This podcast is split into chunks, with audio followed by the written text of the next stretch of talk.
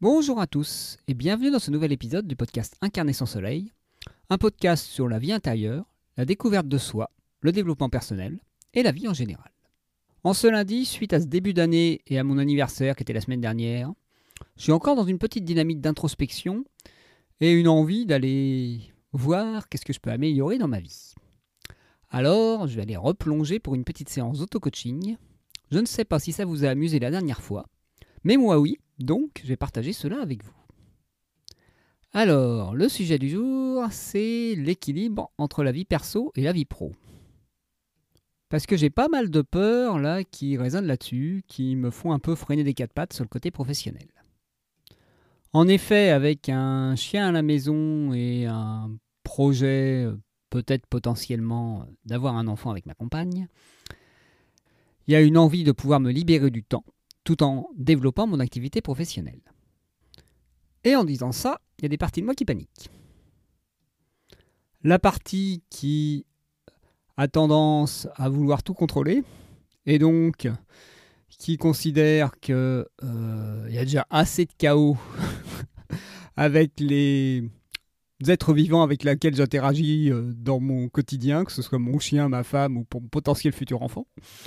Et donc, qui n'a pas envie euh, je dirais, de s'emmerder avec d'autres humains qui peuvent créer du chaos et de l'imprévu et, et de la sollicitation euh, spontanée euh, sans, ayant planifié, sans avoir planifié ça 15 euh, jours à l'avance. Il y a mes parties qui ont peur de ne pas pouvoir être parfaites, de ne pas pouvoir tout faire parfaitement.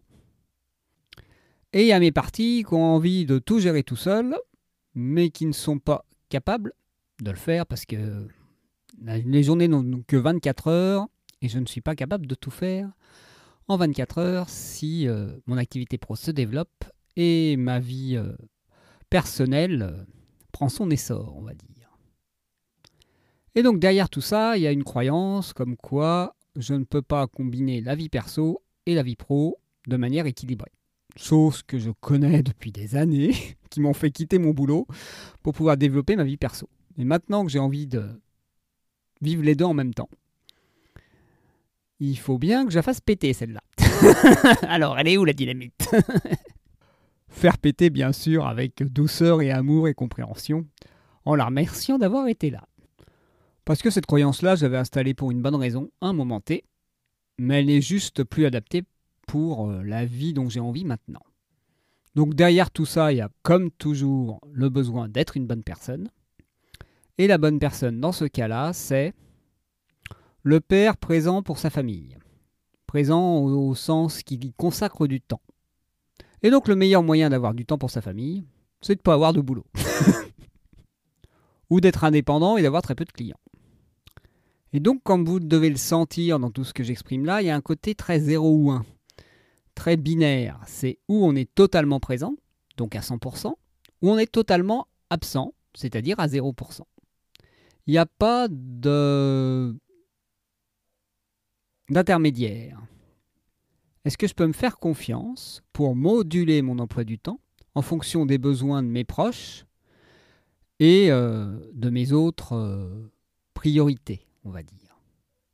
Car en plus, en tant qu'indépendant, je peux très bien me débrouiller pour planifier mes journées un peu à la manière qui me convient.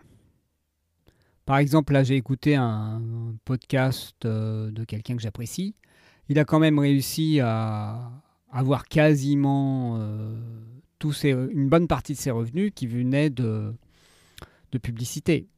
Il était à plus de 16 000 euros alors que c'est un petit podcast, c'est pas un spécialiste pour faire énormément de pubs. Il a juste réussi à se créer un réseau avec, avec de la pratique au quotidien et créer du contenu régulièrement euh, avec la méthode des petits pas comme je vous en avais déjà parlé. Donc trouver des moyens de subsistance qui ne me prennent pas plus de temps, c'est toujours faisable. Et donc si je déroule le petit fil, là je vous le fais en direct, c'est que j'ai la croyance que pour gagner un peu d'argent, il faut y passer beaucoup de temps. En gros, que l'argent se mérite. Et qu'il faut sacrifier beaucoup de choses pour en avoir beaucoup. Donc sacrifier ou du temps, ou d'autres priorités, ou une certaine santé physique ou mentale, ou des envies, des projets. En gros, que la prospérité, euh, il faut en payer le prix. Je préfère utiliser le terme de prospérité plutôt que celui d'abondance parce qu'il est moins connoté dans nos milieux euh, développement personnel et spirituel. Et en plus, quand on regarde l'étymologie du mot, ça résonne sur le bonheur, être heureux. Donc, c'est bien adapté. Et donc, derrière, il y a le côté, euh, on peut pas être totalement heureux. Voilà, aussi. C'est, il faut choisir euh, où on réussit, où on est épanoui et où on ne l'est pas. Est-ce que je peux accepter d'être heureux dans tous les domaines de ma vie? Heureux avec tout ce qu'on met derrière? Tout en restant dans le domaine du réalisable, où les changements vont se faire progressivement au rythme acceptable pour qui on est. Parce qu'il y en a qui peuvent accepter beaucoup de changements d'un coup, et d'autres qui ont besoin que ce soit plus progressif, parce que sinon, pour leur psyché et leur euh, équilibre intérieur, ça peut faire beaucoup. Par exemple, pour moi, combiner la vie de couple euh, le projet de mariage, le projet de chien et le développement de mon activité pro, je sentais que je commençais à surchauffer. Ça faisait beaucoup de changements. Donc j'ai préféré euh, y aller progressivement. J'aurais peut-être pu faire autrement, mais c'était dans mes limites acceptables du moment. Et donc si je pousse encore un peu le raisonnement, c'est qu'il y a une croyance derrière que je ne peux pas être moi complètement. Il faut bien que je me coupe un bras ou que je coupe une partie de moi pour que ces parties-là puissent prospérer. En gros, je dois... Je ne peux pas m'épanouir pleinement. Voilà, il y a cette croyance-là. Dit autrement, je ne suis pas adapté au monde parce que j'en veux trop. Et donc, il faut que je me réduise pour que ça fonctionne ce que peuvent vivre les personnes qui ont une tendance multipotentielle, un fonctionnement atypique, comme on dit. Je me range pas obligatoirement dans cette catégorie-là, mais euh, me sentir inadapté, ça a quand même été euh, quelque chose que j'ai vécu pendant de nombreuses années. Et donc derrière tout ça, il y a le côté il faut choisir. Dit autrement, on ne peut pas tout avoir. Je boucle, mais vous comprenez la logique. Tout se tient. C'est un système qui a une tendance à un peu s'auto-entretenir. Et donc, pour moi, quelle est la clé de voûte? Quelle est la croyance que je peux essayer de réévaluer qui pourrait euh, générer une sorte de switch, un petit déclencheur, un petit interrupteur un changement de vision qui pourrait aider, c'est de me dire que je peux vivre tout ce dont j'ai envie, expérimenter tout ce dont j'ai envie, mais pas obligatoirement tout dans une même temporalité, dans, un même instant.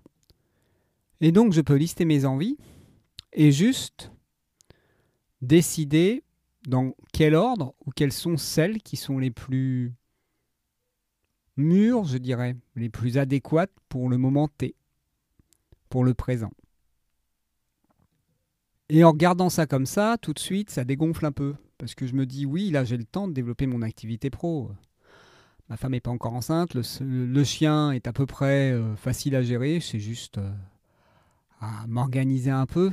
Et c'est un apprentissage qui me permettra après, en arrivant à prendre du temps pour, euh, mon chien, à, à terme, bien sûr, en dehors des premiers mois, apprendre à dédier des créneaux de temps pour euh, mon enfant et pour ma compagne également, tout en arrivant à avoir du temps pour mes projets et à apprendre aussi à devenir un peu plus flexible. Parce que j'ai un côté un peu rigide, j'aime bien le côté assez euh, structuré dans mon quotidien, même si j'ai souvent du mal à m'y tenir.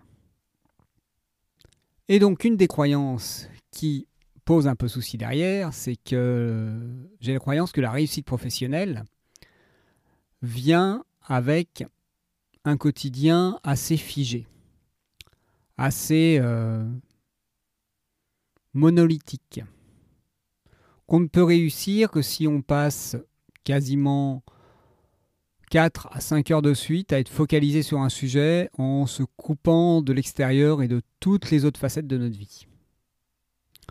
Alors qu'en réalité, là, en allant promener mon chien, euh, j'ai eu des idées pour le podcast, j'ai eu des idées sur euh, ma vie perso, j'ai voilà, ça m'a permis aussi d'avoir une meilleure énergie et d'être plus en forme pour euh, pouvoir enregistrer maintenant cet épisode. Et donc le nœud de tout ce que je raconte depuis le début, c'est ma peur de la porosité entre les domaines. Considérer qu'un domaine de vie va interférer sur un autre. Et pas considérer, à l'inverse, qui pourrait être en symbiose, fonctionner ensemble de concert, et, je dirais, faire que l'ensemble fonctionne mieux. Après, si je reste dans ma thématique, il faut que je cloisonne, qu'il faut que je sois pleinement présent à ce que je fais à un moment T et donc à ne pas penser à autre chose, logiquement, je ne vais pas m'autoriser à, à ce qu'un domaine permette de nourrir l'autre et permette aussi, euh, je dirais, de l'accélérer. Je peux très bien prendre du temps pour moi tout en promenant mon chien, tout en écoutant un podcast, tout en voilà, tout en apprenant une nouvelle compétence euh, et par moments être pleinement présent à mon chien et par moments être pleinement présent à ce que je pense dans ma tête. Certes, je ne fais pas du multitâche parce que le multitâche, ça n'existe pas, mais je fais plusieurs tâches de manière séquentielle dans un même créneau, on va dire. Et pour m'autoriser aussi ça, il faut que je m'autorise à euh, désacraliser le côté je dois être totalement présent à l'autre quand je suis dans une relation. Parce que oui, c'est bien d'avoir des moments où je suis pleinement présent à l'autre. Mais c'est pas toujours indispensable. Quand mon chien est plus intéressé par renifler les fougères à côté qu'à jouer avec moi ou qu'à échanger avec moi, je peux très bien être dans ma tête. Tout en le surveillant et en faisant attention qu'il n'y ait pas une voiture qui passe. Est-ce que je pourrais arrêter d'être le modèle exemplaire de la productivité et de l'efficacité qu'on nous vend dans notre monde bureaucratique, on va dire, et accepter d'avoir un fonctionnement un peu plus créatif, un peu plus flexible, un peu plus inventif, qui laisse la part aux fluctuations d'énergie, mais aussi à mais aussi à la possibilité d'être euh, productif, entre guillemets, d'obtenir des résultats d'une manière plus fluide et moins organisée, moins planifiée. Par exemple, là j'ai regardé des vidéos sur euh, le sport et le mouvement, et les conseils qu'ils donnent dans ces vidéos, c'est de faire plutôt des choses qui vous plaisent parce que vous allez rester avec votre intention de bouger et de faire du sport, que plutôt faire des choses qui sont plus efficaces, mais qui vont vous décourager. Et on va être clair, moi, la planification et l'organisation, ou j'adore faire ça, mais j'arrive pas à mettre en pratique, ou ça m'emmerde et j'abandonne. Donc si c'est pour planifier, pour faire juste un truc qui va jamais avoir de résultats concrets, ça sert pas à grand chose en enregistrant ce podcast et en respectant mon engagement, si j'en ai envie, de créer un épisode tous les jours, je me rends compte que je peux me faire confiance quand je m'engage sur des choses qui ont du sens pour moi et qui me font plaisir et dont j'ai envie. Alors pourquoi sur le fait d'équilibrer ma vie personnelle et professionnelle, je ne pourrais pas me faire la même confiance si bien sûr mon projet professionnel me fait envie et ma vie personnelle me fait envie aussi. Que ce ne soit pas une obligation, mais que ce soit quelque chose euh, que j'apprends à considérer comme euh, quelque chose qui me nourrit et qui est essentiel pour moi. Pour donner un exemple tout bête, pour moi, ramasser les crottes de mon chien euh, qui fait dans notre jardin, c'est pas obligatoirement une corvée. C'est quelque chose qui me fait du bien parce que ça remet de l'harmonie dans mon environnement. Et donc, c'est quelque chose qui paradoxalement peut me faire plaisir. Et donc, comme souvent, est-ce que je peux me faire confiance et arrêter de me méfier de moi pour faire ce qui est bon pour moi? S'il n'y avait qu'une seule croyance à installer cette année, ça serait celle-là. Désormais, je me fais confiance pour distinguer ce qui est bon pour moi et le faire. Et en faisant ça, il n'y a plus d'ennemis à l'intérieur. Et ça détend. Et ça permet d'arrêter de se fliquer, d'arrêter d'avoir un juge sur son épaule qui arrête pas de dire Ah ouais, mais là, ce que tu fais, c'est pas bien. Juste faire confiance à distinguer si c'est juste ou pas pour nous, juste au sens de d'harmonieux avec la vie qu'on a envie de vivre, et se faire confiance aussi pour agir si ce n'est pas le cas. Et se faire confiance aussi pour ne pas agir si la meilleure des choses pour être en harmonie avec soi, c'est de se lâcher la grappe et de s'autoriser à faire un truc qui n'est pas en harmonie avec soi. ça peut paraître contre-intuitif, mais ça peut aider aussi à se détendre. Et donc être plus productif à terme. Productif au sens d'aller dans la direction que vous souhaitez, bien sûr. Alors pour la suite de cette année, je vais me souhaiter de me faire confiance. Et je vais vous souhaiter de faire de même. Et je vous le rappelle, vous pouvez toujours me contacter à l'adresse pierre.incarnersonsoleil.fr pour tout commentaire, remarque ou même demande d'accompagnement pour vous permettre, vous aussi, à vous créer une année magnifique et à pouvoir prospérer dans vos vies. Eh bien, je vous dis à très bientôt pour un nouvel épisode et je vous souhaite une très belle semaine.